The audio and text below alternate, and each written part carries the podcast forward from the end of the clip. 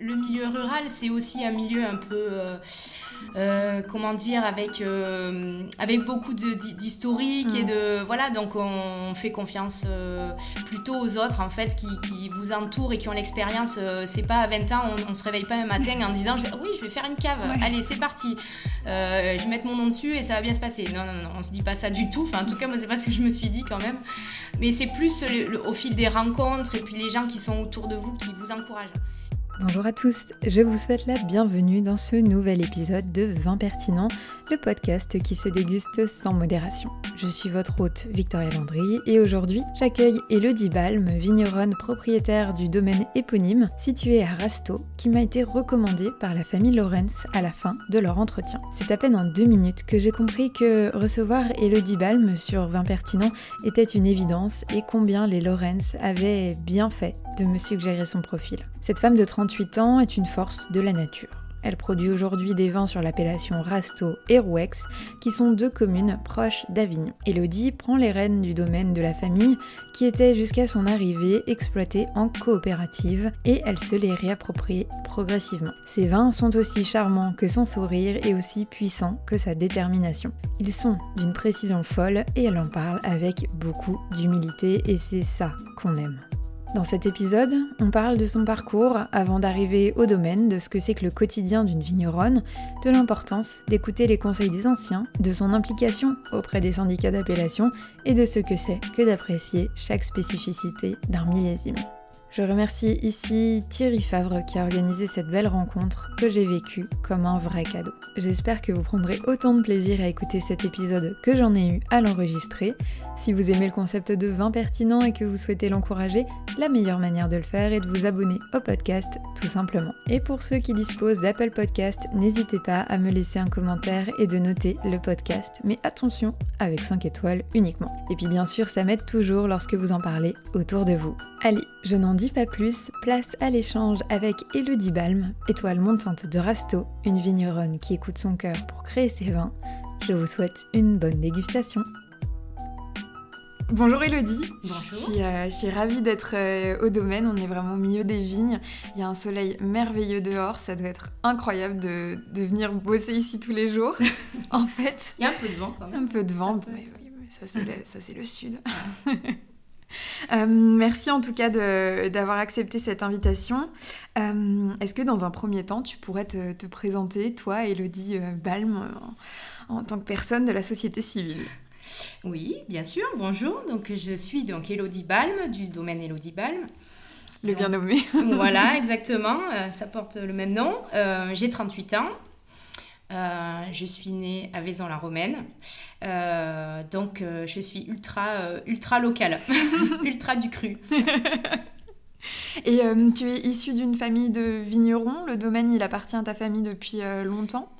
Alors euh, oui et non, puisque euh, les vignes appartiennent depuis longtemps à la famille, euh, du côté de mon père un petit peu moins, mais du côté de ma mère depuis plusieurs générations, puisqu'elle est issue des familles, d'une famille de Charavin d'illustres familles de, vignerons sur Rasto depuis très longtemps.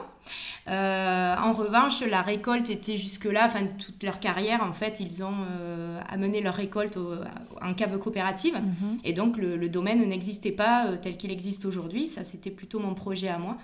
Et je me suis installée en 2006. Ok, donc en nom propre en nom propre. Et euh, lorsque tu t'es installée, tu as décidé de reprendre vraiment tout le vignoble ou ça s'est fait progressivement? On a fait des paliers, effectivement, parce que ça faisait beaucoup. On est sur 25 hectares de vignes, donc euh, ça faisait beaucoup de, de, surface à, travailler d'un coup, enfin, mhm. en tout cas, à, transformer, commercialiser. Donc on travaillait les vignes, mais on a, euh, on a fait des, une installation partielle au, au démarrage. On, on s'est installé sur 3 hectares et puis 6, et puis 8. Euh, voilà, on a fait un petit peu, euh, au fur et à mesure des engagements des caves, euh, mhm. on a pu sortir des parcelles supplémentaires et augmenter un peu le volume du domaine. Ok. Et donc, tu as fait tes études directement là-dedans. ça a toujours été ta passion, comme tu as grandi dans les vignes, je suppose? Alors oui, alors moi j'ai toujours été passionnée par le vin.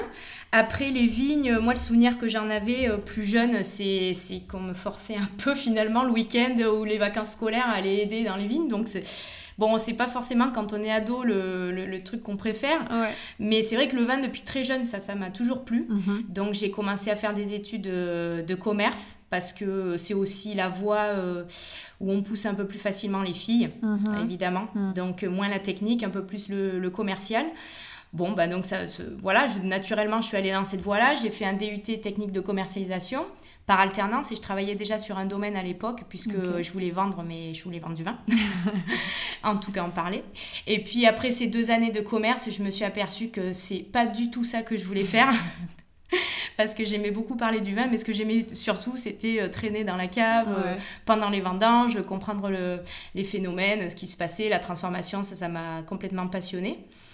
Et puis, euh, j'ai décidé donc de reprendre un BTS Vitieno pour vraiment apprendre la vinification. Mhm.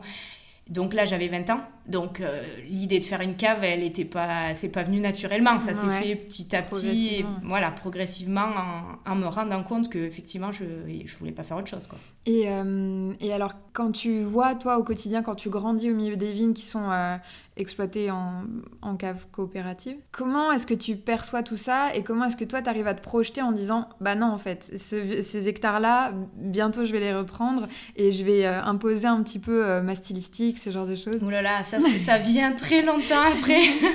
en fait, le milieu rural, c'est aussi un milieu un peu... Euh, euh, comment dire, avec, euh, avec beaucoup d'historique et mm. de. Voilà, donc on fait confiance plutôt aux autres, en fait, qui, qui vous entourent et qui ont l'expérience. c'est pas à 20 ans, on, on se réveille pas un matin en disant Oui, je vais faire une cave, allez, c'est parti. Euh, je vais mettre mon nom dessus et ça va bien se passer. Non, non, non, on se dit pas ça du tout. Enfin, en tout cas, moi, c'est pas ce que je me suis dit quand même. Euh, mais c'est plus au fil des rencontres et puis les gens qui sont autour de vous qui vous encouragent, qui eux ont le recul, qui ont eu mhm. ce passage-là, cette, euh, cette expérience-là et qui vous disent voilà, c'est possible. Et si tu aimes le vin, il faut, il faut que tu le fasses. Et c'est ces rencontres-là qui m'ont permis de me poser des questions et me dire ah oui, peut-être finalement, pourquoi pas se lancer et petit, hein, démarrer doucement et mhm. puis. Euh, et puis faire son propre vin, le commercialiser. Euh, parce qu'effectivement, mon père bon, euh, a pu m'apprendre toute la partie vigne, parce que c'était vraiment... c'est un viticulteur passionné, mhm. hyper observateur, très expérimenté. Donc ce côté-là, il n'y avait pas de souci. Mais après, c'était vraiment toute la partie vinification quoi, qu'il me fallait apprendre. Donc c'est en faisant des rencontres de vignerons que je, je, je me suis lancée. Quoi. Ouais. Mm. C'est beau, j'adore, j'adore ces histoires vraiment. Et justement, côté vigne, donc euh, ton vignoble est en cours de conversion euh, pour la viticulture biologique. Tu as commencé quand? Alors, la certification a démarré officiellement euh, l'année dernière. On est en mhm. première année de conversion. Mais nous, ça fait quand même très longtemps qu'on travaille dans cet esprit-là, mais pas sur l'intégralité du domaine, parce qu'effectivement, ça faisait quand même beaucoup de surface à convertir. On y est allé progressivement aussi par rapport à, voilà, aux moyens techniques, aux mhm. moyens humains, il fallait quand même asseoir un peu de.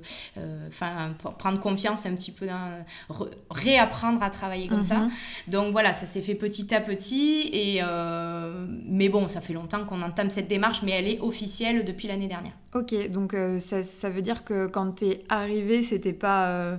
une nécessité, c'était pas une évidence et c'est venu progressivement avec toi, ton travail de la vigne alors, pour moi, c'était une genre d'évidence, mais dans, dans, ma tête, dans mes convictions.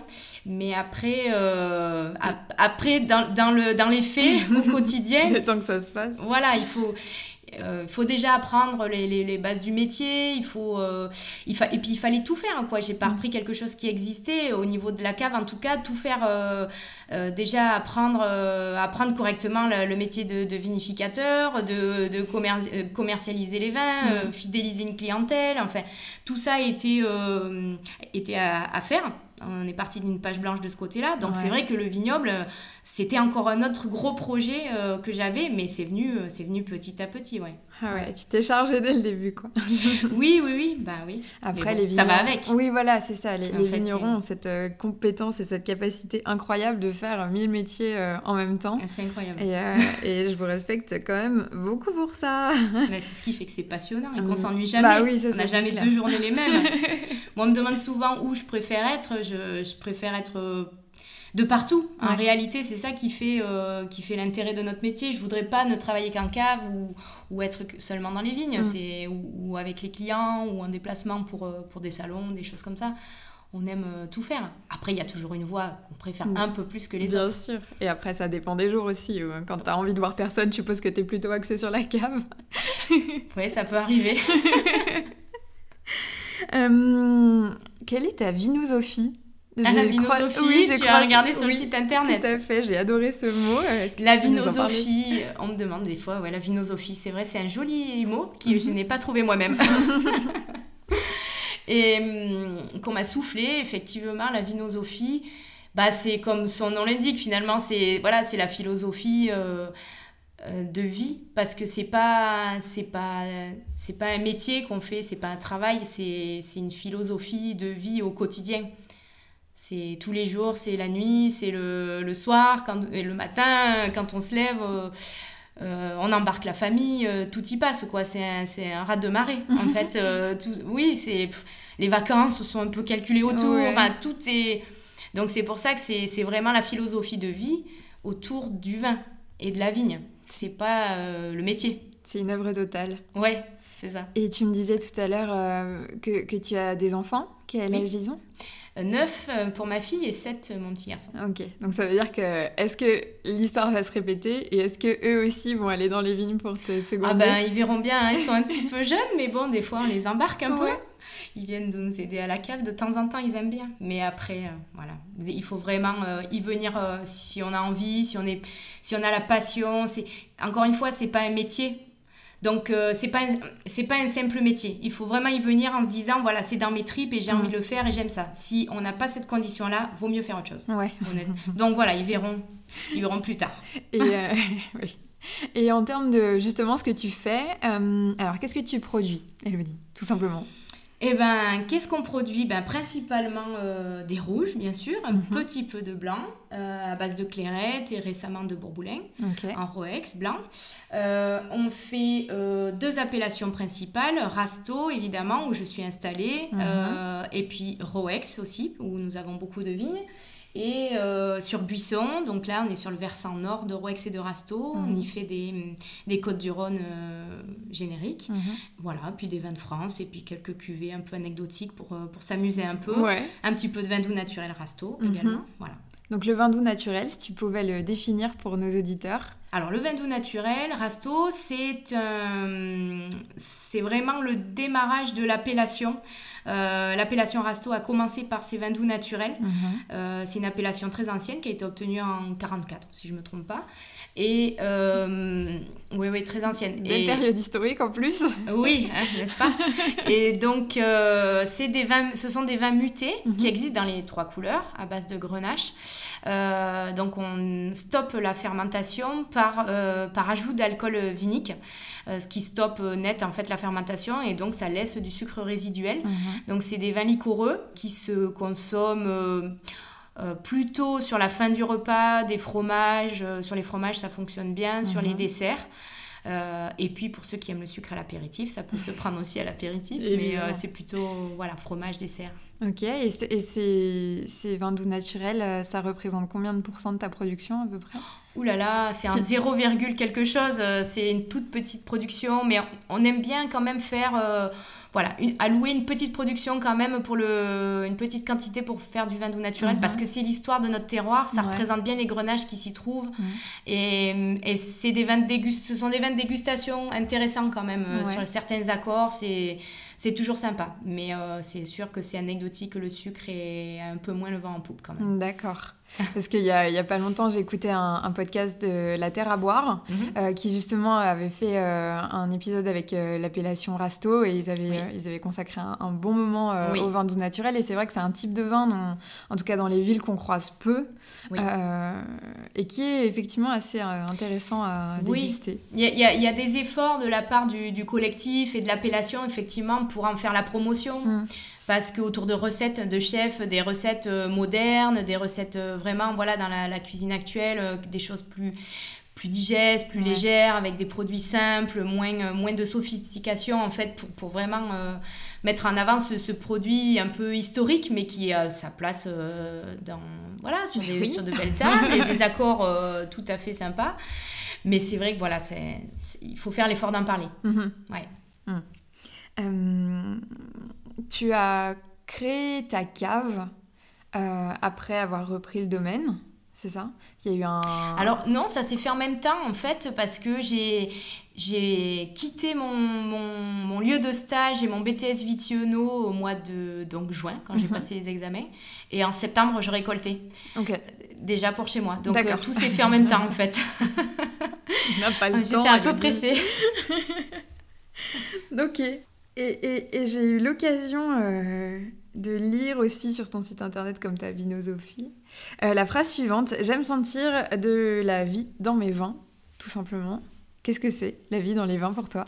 La vie dans les vins, c'est pour expliquer finalement euh, euh, avec des mots simples parce que même moi je sais pas l'exprimer euh, pleinement mais en fait la meilleure comparaison c'est comme pour le fromage hum. C'est les fromages au lait cru voilà chez un fermier. Et puis d'acheter des, fromages pasteurisés en mode un peu plus industriel. Ça ça n'a rien à voir ce qui s'y passe. Les arômes l'ouverture du vin est, plus présente ouais. Hum. donc ce sont des vins avec moins d'intervention œnologique mm-hmm. Voilà.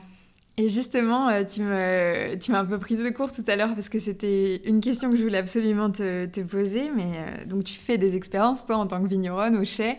Est-ce que euh, tu as des petites cuvées comme ça que, que tu travailles juste pour le plaisir de, de, de l'œuvre en elle-même? Alors, euh, le plaisir de l'œuvre, je ne sais pas si on pourrait oser dire ça quand même, il faut rester humble. Mais euh, bah, le plaisir de s'exprimer, euh, oui, avec des expériences soit heureuses, soit des fois pas heureuses, parce que voilà, des expériences, elles sont aussi amenées à être ratées. Mais on aime bien de temps en temps se laisser porter un peu par euh, un truc spécial de l'année, mhm. soit euh, un effet particulier du millésime, euh, une parcelle qui va sortir en dégustation différemment de d'habitude parce qu'elle aura eu des conditions de millésime particuliers ou des conditions de, vinification particulières, des essais sur des, que ce soit des macérations mhm. plus ou moins longues, carboniques ou pas, entières, travaillées, pas travaillées, foulées, pas foulées. Enfin, voilà, on va essayer des choses comme ça ça, vient un peu à nous. En fait, on ne le décide pas. On le décide pas. C'est d'un coup, euh, on se rend compte que ah il y a une cuve qui suit pas le même, euh, même trajet que, que les autres. Ou, euh, ou, tiens, bon, des fois c'est malgré nous, c'est-à-dire on se retrouve avec une quantité de raisin, tiens, ça rentre plus dans la cuve, je vais la mettre à part, et ça donne l'occasion du coup de la vinifier séparément. Et de se rendre compte que ah ben ouais, tout seul c'est pas mal aussi, ça fait des choses différentes. Mhm. Voilà, donc c'est plus, euh, ça, vient tout seul.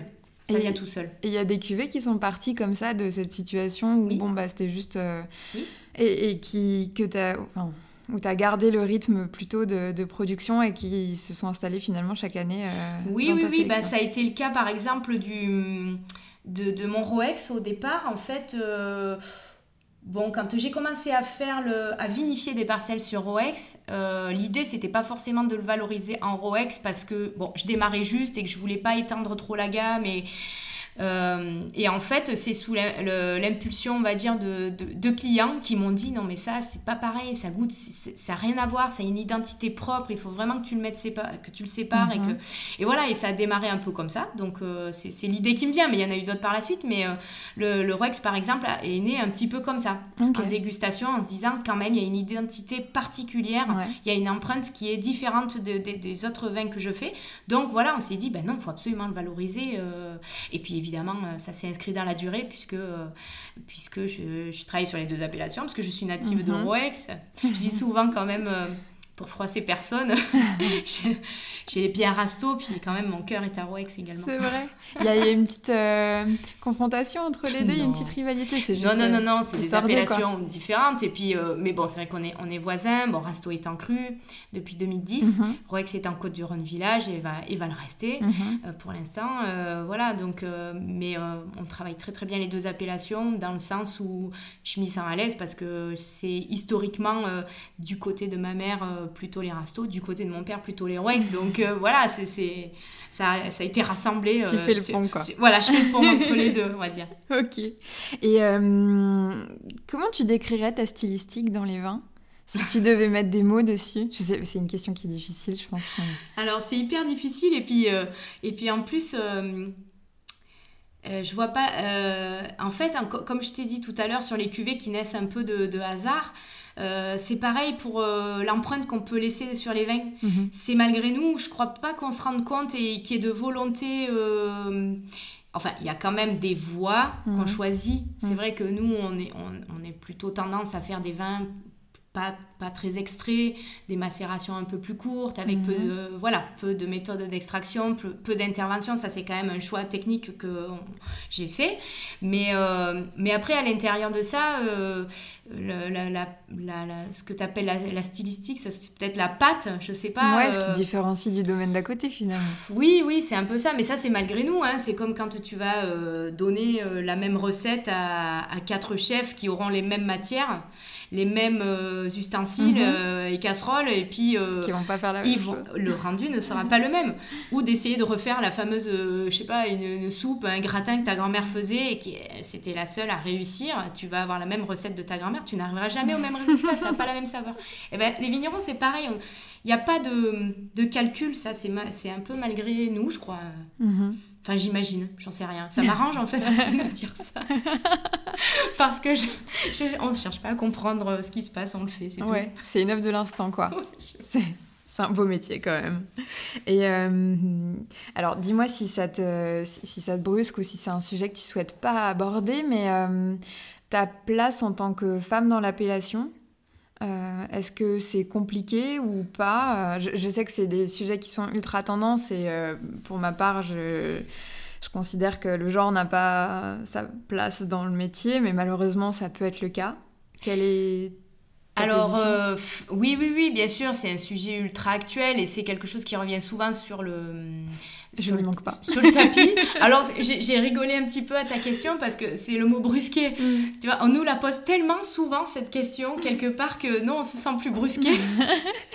non, mais on y répond avec plaisir. Mais je, euh, comme tu dis, bien sûr, il n'y a pas de, il n'est pas question de genre euh, dans le vin, il est question de personnalité avant tout. Mm. on connaît des hommes qui font des vins ultra fins, ultra élégants, ultra, ultra féminins. Mm et des femmes à fort caractère qui font des vins qui leur ressemblent et qui sont des vins euh, très profonds, extraits, avec euh, voilà, vraiment de, un, caractère euh, mhm. à part entière. Donc, non, il n'est pas question de genre. Après, en tant que femme, quel que soit le métier, de toute façon, on a toutes eu, on a toutes été confrontées à des, mm, voilà, des, des, des, petites choses comme ça qui passent, malheureusement. Et malheureusement encore, évidemment. Euh, après, je pense que c'est plus dans le vin, en tout cas, pour vraiment parler du métier du vin, je pense que c'est plus générationnel. Mmh. La, confrontation, elle, peut se faire, euh, elle peut être un petit peu plus brutale euh, dans les générations, mmh. voilà, parce que on n'a pas la même vision des choses, parce que on est éternellement celui qui a 30 ans de moins d'expérience, c'est normal. Bah ouais. Et voilà, c'est peut-être en ça. Après, c'est vrai que dans le vin, alors vraiment le produit euh, fini, quoi, hein, la vinification, la commercialisation, parler de vin, les femmes ont toujours eu euh, leur place à part entière. Après, c'est plutôt dans les vignes ou euh, peut-être dans les débuts, bah, il y avait une question d'âge aussi, mais d'être une femme, peut-être, oui, on partage un peu moins, on écoute un petit peu moins ce que tu as à dire, parce mhm. que c'est forcément le métier des hommes. Mhm. Et voilà, je pense que c'est plus, euh, plus vigne et plus génération. Mais après, euh, moi, j'ai jamais eu de soucis. J'ai eu que de la bienveillance, donc euh, des, des, hommes qui. J'ai toujours travaillé qu'avec des hommes quasiment. J'ai été formée par des hommes. Et, et, voilà, ça a toujours été que bienveillant. Donc, j'ai pas du tout ressenti de différence par rapport à ça. On m'a jamais épargné, jamais économisé parce que j'étais une femme et que non, non, porte pas, c'est lourd. Non, non, pas du tout. Et ça, c'est très bien. Tu la prends cette caisse. Ouais. Elodie. Allez. Et voilà. Et, et puis c'était naturel. Puis moi, ça me dérangeait pas. Et puis j'aime bien ça aussi. Donc ça me dérange pas. Je te posais aussi cette question pour euh, trouver la bonne transition parce que tu es euh, impliquée au niveau politique dans ton appellation. politique, non. Enfin, au niveau des syndicats, en tout cas, c'est une forme de politique. Non, c'est pas du tout politique, euh, comme on peut l'entendre, parce que politique, là, ça peut être un peu galvaudé, là, le truc, surtout, surtout ce week-end. Toute période d'élection. Oui, oui, oui, non, non, c'est pas, pas politique, c'est justement, il n'y a pas de. C'est que, du collectif oui, on œuvre pour le même, euh, objectif. C'est faire connaître nos vins, c'est euh, montrer qu'il y a une place euh, pour le consommateur d'apprendre de, ce, que, ce que sont nos appellations, mhm. leur typicité. C'est pas évident, évidemment, à, à, transmettre comme message. La typicité, c'est quoi? Enfin, C'est peut-être pas le bon mot, effectivement, mais de, de, transmettre les spécificités de chaque région plutôt. Et, euh, et en même temps, à l'intérieur de ça, porter le nom d'une appellation, euh, euh, au niveau syndical, comme euh, c'est pour ça que tu dis peut-être politique, parce que le syndicat est surtout là pour faire la promotion des vins. Mais, mais aussi montrer qu'il y a à l'intérieur de chaque appellation porter un nom unique mhm. euh, pour un message fort, mais à l'intérieur, euh, avoir des vins identitaires. Mhm. Ça, c'est voilà, c'est quelque chose d'important, puisque euh, c'est pas parce qu'on est sur telle ou telle appellation qu'on doit faire le, le vin absolument tous le même. Et, évidemment, il faut combattre ça. Il mhm. faut que chacun puisse, à l'intérieur de l'appellation, s'exprimer et, et, avoir des vins identitaires qui, qui, est propre à chaque vigneron et vigneronne. Quoi. Et comment ça se passe à l'intérieur de cette machine alors? Alors, euh, heureusement, ce sont de petites machines oui. pour nous. on est sur de petites appellations, on se connaît tous, euh, tout le monde est le bienvenu, euh, les plus jeunes, les plus anciens, les hommes, les femmes, les gens qui travaillent dans les vignes, aussi bien que ceux qui s'occupent plus de la partie vinification, commercialisation. Enfin, tout le monde met sa main à la pâte pour, pour porter un même, un même message voilà, donc ça se passe très bien. Puis c'est souvent des gens du cru, on connaît tout le monde. Souvent, on, a fait des études pour certains ensemble. Mhm. Euh, donc euh, voilà, c'est tout se, tout se goupille bien. Ok. Et euh, ça passe par l'organisation d'événements, quoi d'autre? Oui, pour plein de choses, effectivement. Alors, il y a le volet organisation des événements, que ce soit en estival et en local mais aussi euh, des dégustations professionnelles, euh, accueillir des voyages de presse euh, sur les appellations. Mhm. voilà, tout, tout, ce qui peut permettre la promotion de, de nos vins bien sûr. Bon Plein de volets. plein de volets. C'est ça, c'est très enrichissant en fait parce que ça nous permet de sortir un peu au-delà de, de, notre petit vignoble et de, de, nos petits problèmes euh, locaux. ça permet de se confronter à d'autres appellations aussi, sur d'autres événements. Donc euh, c'est ultra enrichissant. Puis on rencontre beaucoup, beaucoup de monde. Euh, mhm. donc ça, c'est voilà, c'est vraiment super intéressant. Question difficile, mais c'est quoi ta plus belle rencontre? Euh, j'en ai fait plein. Euh, ben, on rencontre des gens influents du vin. Hein, donc, euh, je peux pas citer comme ça. si tu veux, on a, on a, vu plein de gens et puis on veut froisser personne. non. non, c'est des, des, oui, des journalistes, des influenceurs. et puis aussi d'autres vignerons hein, sur d'autres appellations mm. qui, qui, participent des, des, fois à des événements communs. Et il y a eu des vrais moments où quand tu rencontres ces autres vignerons d'autres appellations ou euh, euh, qui t'ont un peu fait réfléchir sur ta manière de faire du vin et où tu as, modifié quelques éléments dans tes façons de faire ou? Euh, ben, oui, on s'inspire forcément des vins qu'on aime et mhm. euh, c'est pas forcément euh, ceux du, du coin, heureusement. on est avant tout amateur de vin quand même. Bah donc, si, tu vois le... si tu visites la cave, tu verras qu'il y a beaucoup d'autres vins que les miens, bien heureusement. Donc d'autres régions, bien sûr, bien sûr, d'autres régions. Après, tout n'est pas applicable dans nos vignobles puisque on a nos spécificités de cépage, de climat, donc tout n'est pas possible chez mhm. nous, mais euh, chaque région garde un petit peu ses, euh, ses spécificités. Bien sûr. Et, euh, et alors, quel est le... comment dire En fait, j'ai toujours rêvé de poser cette question et vraiment la première à qui je, je la pose. Attention, grosse pression. quel est le type de vin que tu préfères créer? Qu'est-ce que tu... Alors, qu'est-ce que tu appelles type de vin ben, euh, Plutôt euh, des rouges, des blancs. Euh, est-ce que tu as une cuvée chouchou? Est-ce que... Tout, ce que tu veux me dire, tu peux me dire. voilà, débrouille-toi. Alors, moi, je, je, vais faire quelque chose avec ça. Alors, moi, je suis beaucoup plus à l'aise dans les rouges, heureusement. C'est 98% de notre production. voilà.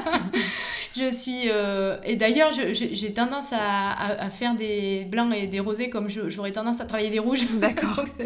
parce que. Euh, ben oui, parce qu'on est. C'est notre empreinte, mais. Euh, et notre histoire. après les rouges, j'aime tous les faire. euh, de la, plus la parcelle la plus modeste et la moins intéressante au niveau terroir ou sur des rendements plus, plus importants, donc potentiellement des, voilà, des vendanges moins qualitatives, mhm. à des cuvées sur des parcelles hyper, euh, hyper qualitatives ou de très vieilles vignes. Euh, sur de très beaux terroirs. J'aime tout faire parce que on, ne les traite pas de la même manière, on les accompagne pas de la même manière. Donc c'est comme de dire euh, tu as deux enfants ou quatre enfants, euh, lequel, tu préfères C'est absolument impossible. Enfin, c'est juste, mais même pas tu te poses cette question parce que tu les aimes pour ce qu'ils sont, ils sont différents. Mhm. Et donc, euh, on va pas leur, on va pas les guider dans la vie de la même manière. Enfin, j'imagine, moi, ils sont encore petits. Je ne suis pas encore à des questions de, psychologie avec d'orientation. D'orientation. Mais les vins, c'est pareil. On peut pas choisir. Et puis, il y a des histoires de moments. Il y a des histoires... Il y a des moments où on a envie de, de boire un bon rasto parce qu'on a envie de quelque chose de, de confortable, de généreux, d'un peu solaire, de voilà, ce côté réconfortant. Et puis, il y a des moments où on a envie de quelque chose avec de la tension, de la finesse, de la légèreté. Et on va boire un petit Côte du Rhône un peu frais. Euh, voilà, donc c'est. Non, non, je les aime tous. je peux pas répondre à ta question, je les aime tous. Mince. Non, mais elle est, elle est très bien cette réponse. Et, euh, et quels sont tes projets? Qu'est-ce que tu es en train de, de, faire? Bon, bah, je suppose. Euh, le gel, comment ça se passe déjà ici? Alors le gel, euh, alors cette année le gel pour l'instant euh, c'est pas passé loin mais ça mhm. c'est bien, ça ça s'est bien passé pour, pour ce qui est du, des vignes en tout cas parce que pour ceux qui ont des fruitiers malheureusement dans la région ça c'est pas très bien passé. Euh, cette semaine il a fait très très froid. la vigne a un petit peu de retard par rapport à l'année dernière. Enfin disons mhm. qu'elle est dans un, une, une, précocité un peu plus normale on va dire. Donc voilà donc on a échappé au pire, mais par contre le gel de l'année dernière, bien sûr, on a, on a, perdu, euh, on a perdu quand même beaucoup de, beaucoup de récoltes. Mhm. Ça aurait pu être pire, ça aurait pu être pire, parce qu'il y a eu des, phénomènes de, compensation quand même, mhm. euh, avec de belles pluies sur euh, le mois de septembre, donc on a récolté un petit peu quand même. Ouais, mais oui, ça, pas, pas totalement, mais enfin c'est voilà, on, on, va pas se plaindre par rapport à d'autres vignobles qui ont vraiment ramassé beaucoup plus. Et alors, euh, cette année, les défis qui t'attendent, pas au niveau climatique, parce que bien sûr, on ne peut pas les, les, prévoir, mais euh, tu as des gros projets en préparation, des, des choses que tu voudrais faire euh alors, ben, déjà, le, les, les, parcelles qui restaient à convertir, ça a été quand même déjà un gros projet.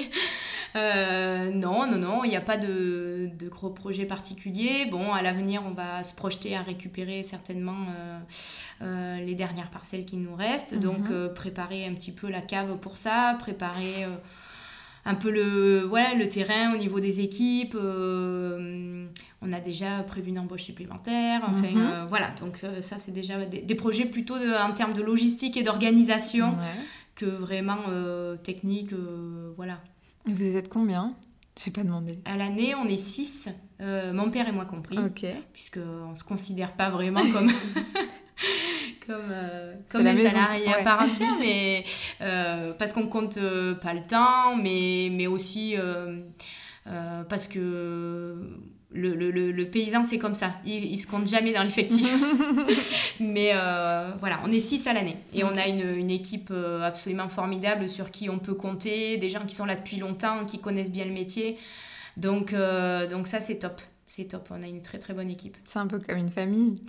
Oui, ah bah, c'est sûr qu'ils en font des heures aussi, donc on passe beaucoup de temps ensemble. Hein. donc oui, oui, ça devient une famille, effectivement. Certains euh, sont, sont, là depuis euh, plus de 30 ans, donc euh, moi, ils, ils t'ont vu, ils m'ont vu presque naître, et puis ils m'ont vu grandir, et puis m'intéresser au métier, puis puis m'installer, puis maintenant ils travaillent avec nous dans la cave. Donc mhm. oui, c'est drôle pour eux aussi, quoi. C'est marrant, c'est marrant. Et ton papa, justement, il, il il prend quelle place euh, dans, dans, ta vie quotidienne de gestion du domaine? Il est là euh, ponctuellement ou il est vraiment il... Ah bah, il, est, il, est, il est très très là. pas aujourd'hui. Il travaille beaucoup. il travaille encore beaucoup parce que euh, c'est pas du travail quelque part. S'il m'entend, il va, il va mm. dire ah bah, comment ça c'est pas du travail? non mais c'est bien sûr c'est du travail, mais je veux dire c'est comme je te disais tout à l'heure, c'est des, des, philosophies de vie. Mm. quelque part c'est son grand jardin quoi. Il s'occupe aussi, il s'occupe de, de, mener à bien tout ça parce que c'est naturel, ça, ça, ça, coule dans ses veines un peu. Donc, euh, il se pose pas la question, il se lève le matin, puis allez, qu'est-ce qu'on fait euh, On y va, quoi. Non, non, c'est, il, travaille, euh, il travaille beaucoup avec moi. C'est génial. écoute, on en arrive à, la fin de, de, cet épisode, ou en tout cas à mes questions préférées. Ma, ma première question signature, c'est est-ce que tu pourrais, si tu avais un si tu avais un conseil à offrir à un débutant, une débutante euh, du vin, tout domaine euh, confondu, que ce soit une reprise de vignoble ou, euh, ou vouloir vraiment travailler simplement, enfin simplement, on s'entend, dans les vignes ou juste apprendre à déguster, apprendre le vin, quel serait le conseil que tu lui donnerais? Euh, alors déjà, il faut rester humble. Je suis pas sûre de pouvoir apporter euh, beaucoup de conseils quand même à, des débutants. Mais bon, pour y être passé, effectivement, euh, ouais, il y a trop de conseils en fait. non, je pense que déjà, il faut je pense qu'il faut démarrer tout doucement. Quelqu'un qui souhaiterait s'installer, en tout cas, voilà, c'est partir sur peu de surface, essayer de bien maîtriser ce qu'on fait, bien connaître euh, sur plusieurs millésimes, euh, euh, faire le tour d'horizon sur, voilà, sur peu de surface. Pas s'engager mhm. sur beaucoup, pas voir trop gros. Ça serait peut-être ça le conseil. Voilà, pas voir trop gros. y aller tout doucement. Parce que on ne on se rend jamais assez compte de l'ampleur de la tâche qui nous attend. Et donc, il faut être... voilà, faut bien maîtriser, donc il euh, faut y aller tout doucement au début. C'est marrant parce qu'en fait c'est un conseil qui fonctionne à la fois si tu veux te lancer dans cette voie et aussi te lancer purement dans la dégustation. Oui, oui, dans la dégustation c'est pareil, il faut y aller, faut y aller doucement, mais, euh, mais, euh, mais régulièrement. Même si on l'a rappelé, la modération. Oui. bien sûr. Non, mais il faut, faut euh, c'est avant tout de la passion. Et en fait, en dégustation, peut-être le principal euh, conseil que je pourrais donner, qu'on m'a donné aussi, mhm. et je pense qu'il m'a beaucoup aidé, c'est de dire tu oublies tout ce que tu as pu apprendre euh, et tu t'écoutes. Tu écoutes ce qu'il y a dans le cœur et pas dans la tête. Mhm. Il faut pas écouter ce qu'on apprend en fait quelque part, les cours de dégustation sont bien, euh, ça donne des bases intéressantes pour démarrer. Et après, une fois qu'on sait ça, ben on oublie. Mmh. On oublie tout ce qu'on a appris et on s'écoute. Et euh, on fait abstraction euh, de tout ce qu'il y a autour. Et, être très humble, parce que la dégustation, c'est très difficile. Et de mhm. toute façon, jusqu'au bout de sa vie, je pense que ça, on, le sait. On se, des fois, on prend des claques, on reconnaît même pas ses propres vins au milieu d'une dégustation. Et là, tu te dis, oui, quand même. Euh, bon, allez, on va retourner un petit peu à l'école. on va, on va baisser d'un ton. Voilà. Ça t'est arrivé? Oui, oui, bien sûr, bien sûr, mais j'ai, pas honte de le dire. C'est, très, euh, c'est très, très difficile la dégustation. Mhm. C'est quelque chose de très difficile parce qu'en fait, notre cerveau réfléchit trop et, euh, et occulte, euh, et occulte plein de choses. Ça, c'est une pollution. tout, notre cerveau qui réfléchit trop, ça, mhm. ça, nous pollue dans la dégustation. Il faut, il faut, faut, faut effacer tout ça et, et s'écouter voilà, se poser dans le calme et euh, dire voilà, qu'est-ce que je ressens vraiment au fond, mhm. quoi, qu'est-ce que ça me procure et qu'est-ce que ça me fait, et puis rester simple euh, face à ça. Puis euh, je crois que ça, il faut que ça reste toute, toute sa vie, il faut qu'on garde cette ligne de conduite, je crois. Mais encore une fois, ça tient qu'à moi. Non, parce que tu me demandes un conseil, ce n'est que le mien. Après, chacun sa méthode. Vous vous entendez euh, entre, entre podcaster? J'ai régulièrement cette réponse et je pense que c'est la réponse universelle pour tout.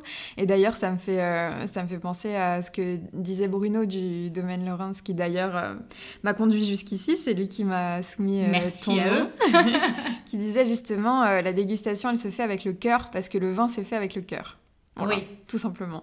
oui, mais bien sûr, il a complètement raison. C'est. Il n'y a pas de calcul, il n'y a pas de.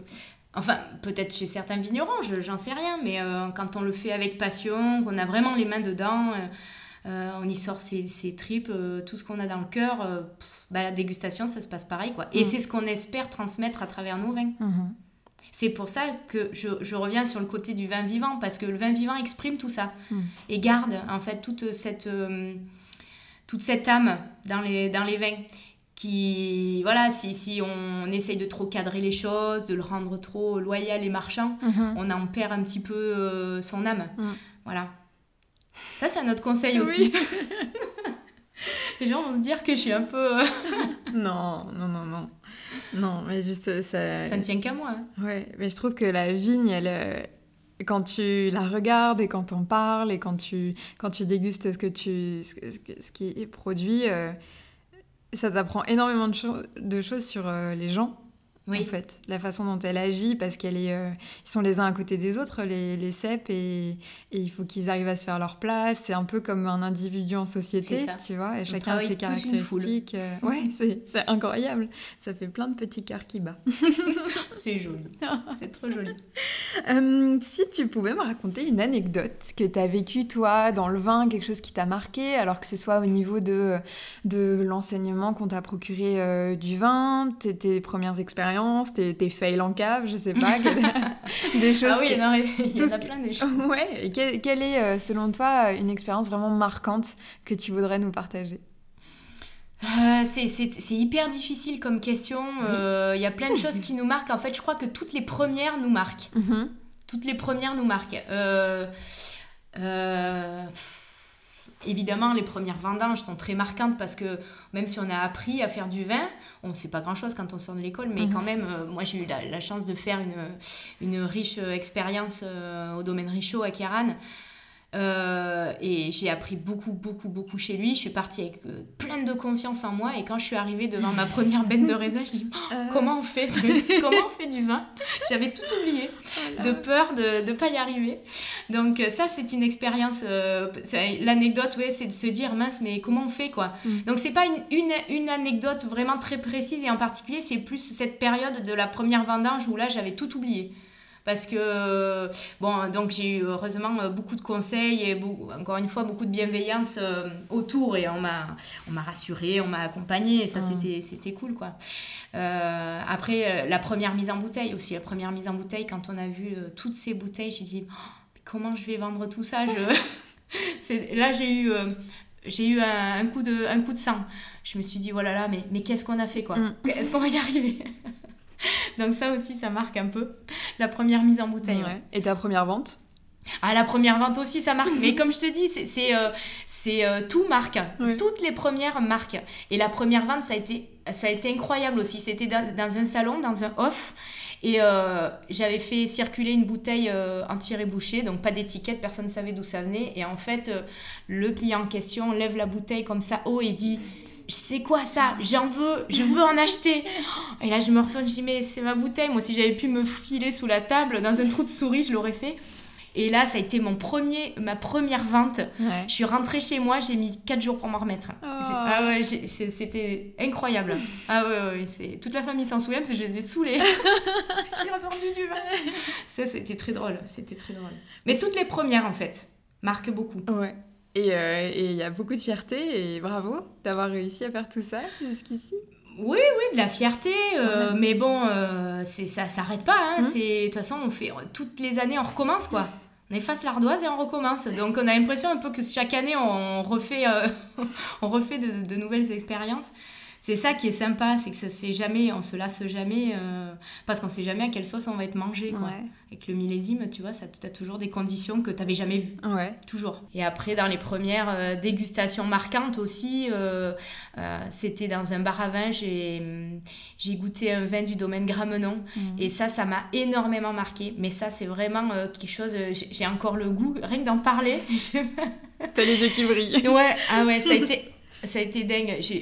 Mais encore une fois, cette vibration, l'âme dans un vin, et eh ben voilà, c'est vraiment, là, si je peux résumer dans une cuvée qui m'aurait marqué, euh, euh, les vins de Michel, ça m'a marqué. Et euh, je me suis dit, c'est... Oh, c'est incroyable, je savais pas qu'on pouvait ressentir ça dans un vin. C'est là que je me suis dit, oui, c'est fait pour moi. Ce mhm. métier, euh, je, je, m'y intéressais, mais là, ok, je suis sûre. J'ai envie de faire du vin parce qu'un jour, je voudrais arriver. Alors, évidemment, je, il, faut, il faut rester très, très humble. Je ne suis pas à son niveau, mais, euh, mais voilà, j'ai beaucoup, beaucoup, et beaucoup aimé son vin. Quoi. Ça, m'a, ça m'a marqué ça m'a marqué. Et après les vins du domaine Richaud, alors pas parce que j'ai fait mon stage euh, là-bas et que je suis pas objective, mais, euh, mais euh, ça, ça, ça, a été un tournant aussi dans l'itinéraire et dans le style de vin que j'ai envie de travailler. Mhm. Parce que, encore une fois, il y a beaucoup, beaucoup d'âmes. On ressent toute l'émotion en fait de l'année, tout, tout, toutes les galères qu'on a passées sur un millésime, tous les bons moments, tout, mhm. tout, se, tout se retrouve dans une bouteille, quoi. Et c'est quand on ouvre un de leurs vins, c'est la fête. C'est super bon. c'est vraiment très très bon. Donc voilà, ça marque aussi. J'adore. Et euh, écoute, on arrive vraiment vraiment à la fin de, de cet épisode avec cette dernière question. Euh, si tu étais, si tu, tu, pouvais choisir le prochain intervenant qui serait là à ta place euh, sur l'impertinent, tu, tu me conseillerais d'aller voir qui C'est très difficile parce qu'il y en a plein qu'on a envie de. C'est sûr. écoute, après. Ah ouais, c'est difficile, il y en a plusieurs. Il faut en donner qu'un. Ou plusieurs, hein, si tu me laisses un petit delta de choix, je ne dis pas non non plus. Alors, euh, je dirais bien le domaine Melodia. C'est un domaine euh, qui s'est euh, lancé il y a trois ans, si je me trompe pas. Ils doivent mhm. fêter leur troisième millésime. Ils vont sur leur quatrième, je crois, là, 2022. ils sont sur Vaison-la-Romaine. Mhm. Et c'est un ancien musicien qui, qui, qui s'est reconverti en vigneron et qui fait des vins, euh, qui fait des vins superbes. Et euh, pour le coup, euh, tu verras si tu le rencontres, il a la carrure d'un. C'est, enfin, c'est un grand bonhomme barbu, mhm. hyper costaud. Et il fait des vins super fins. Mhm. Et c'est très très bon. Excellent. Et on a envie de les aider parce que j'ai fait, j'ai fait mes études avec sa compagne. Euh, c'est vignes de sa famille à elle d'ailleurs. Et, euh, ils ont un courage, euh, ils ont un courage dingue parce qu'ils n'ont pas la chance que j'ai eu moi d'être accompagnée par exemple par mon, père et ma famille mhm. depuis, depuis le début et qui m'ont épaulé.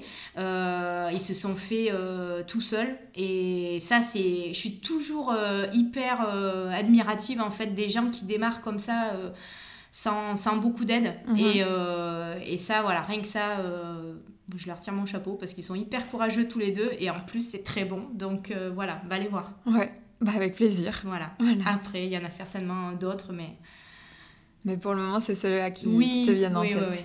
Bon, bah écoute, euh, merveilleux. J'espère euh, avoir la chance de les rencontrer. C'est bon, tu m'as teasé. Je suis partie pour, pour aller découvrir leur domaine.